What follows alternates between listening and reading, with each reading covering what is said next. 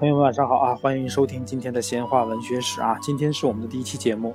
那在讲述之前呢，先要简单介绍一下我这些节目来源的这些文本是哪里啊？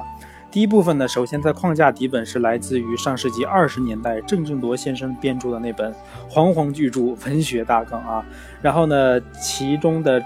这主要内容骨干啊，来自于木心先生的文学回忆录啊，大家可以找一下这本书啊，在当当网啊、周月啊都能找到啊，是陈丹青先生的笔记，然后编纂总结出来这么一本书。呃，开始讲述之前呢，我们来先来介绍一下这系列节目的大纲啊。大纲主要包括以下几部分啊：希腊神话、史诗、悲剧，然后罗马文学、新旧约的故事和含义，印度的史诗啊。印度史诗这一方面还要介绍一下，它不，中国不能代表东方啊。古印度极其是极其辉煌。还然后就是中国的《诗经》《楚辞》《诸子百家》，汉朝的富家、史家、论家，然后魏晋高史啊。魏晋这个年代需要。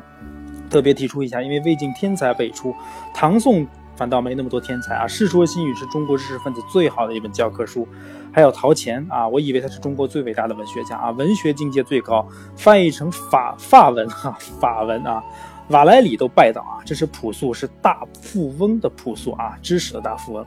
以上呢是古代部分，那接下来咱们会讲中世纪的欧洲文学、波斯诗人、印度和阿拉伯文学，当然还有唐宋的诗人词人啊。中国的初期戏曲、初期小说，还有中世纪的日本文学。然后呢，我们再回到欧洲，讲一讲文艺复兴时代的文学，十七世纪的英国文学、法国文学。再回到中国，讲中国的二期戏剧、二期小说。那以上就是中世纪。那接后再后来就多了嘛。我们再讲十八世纪的英国文学、法国文学、德国文学，以及南欧、北欧文学。那个时候已经到了中国的清朝哈。清代的小说呢，成明代文学都要讲。之后呢，就是十九世纪的英国文学、法国文学、德国文学、俄国文学啊，包括俄国这个诗、小说和批评。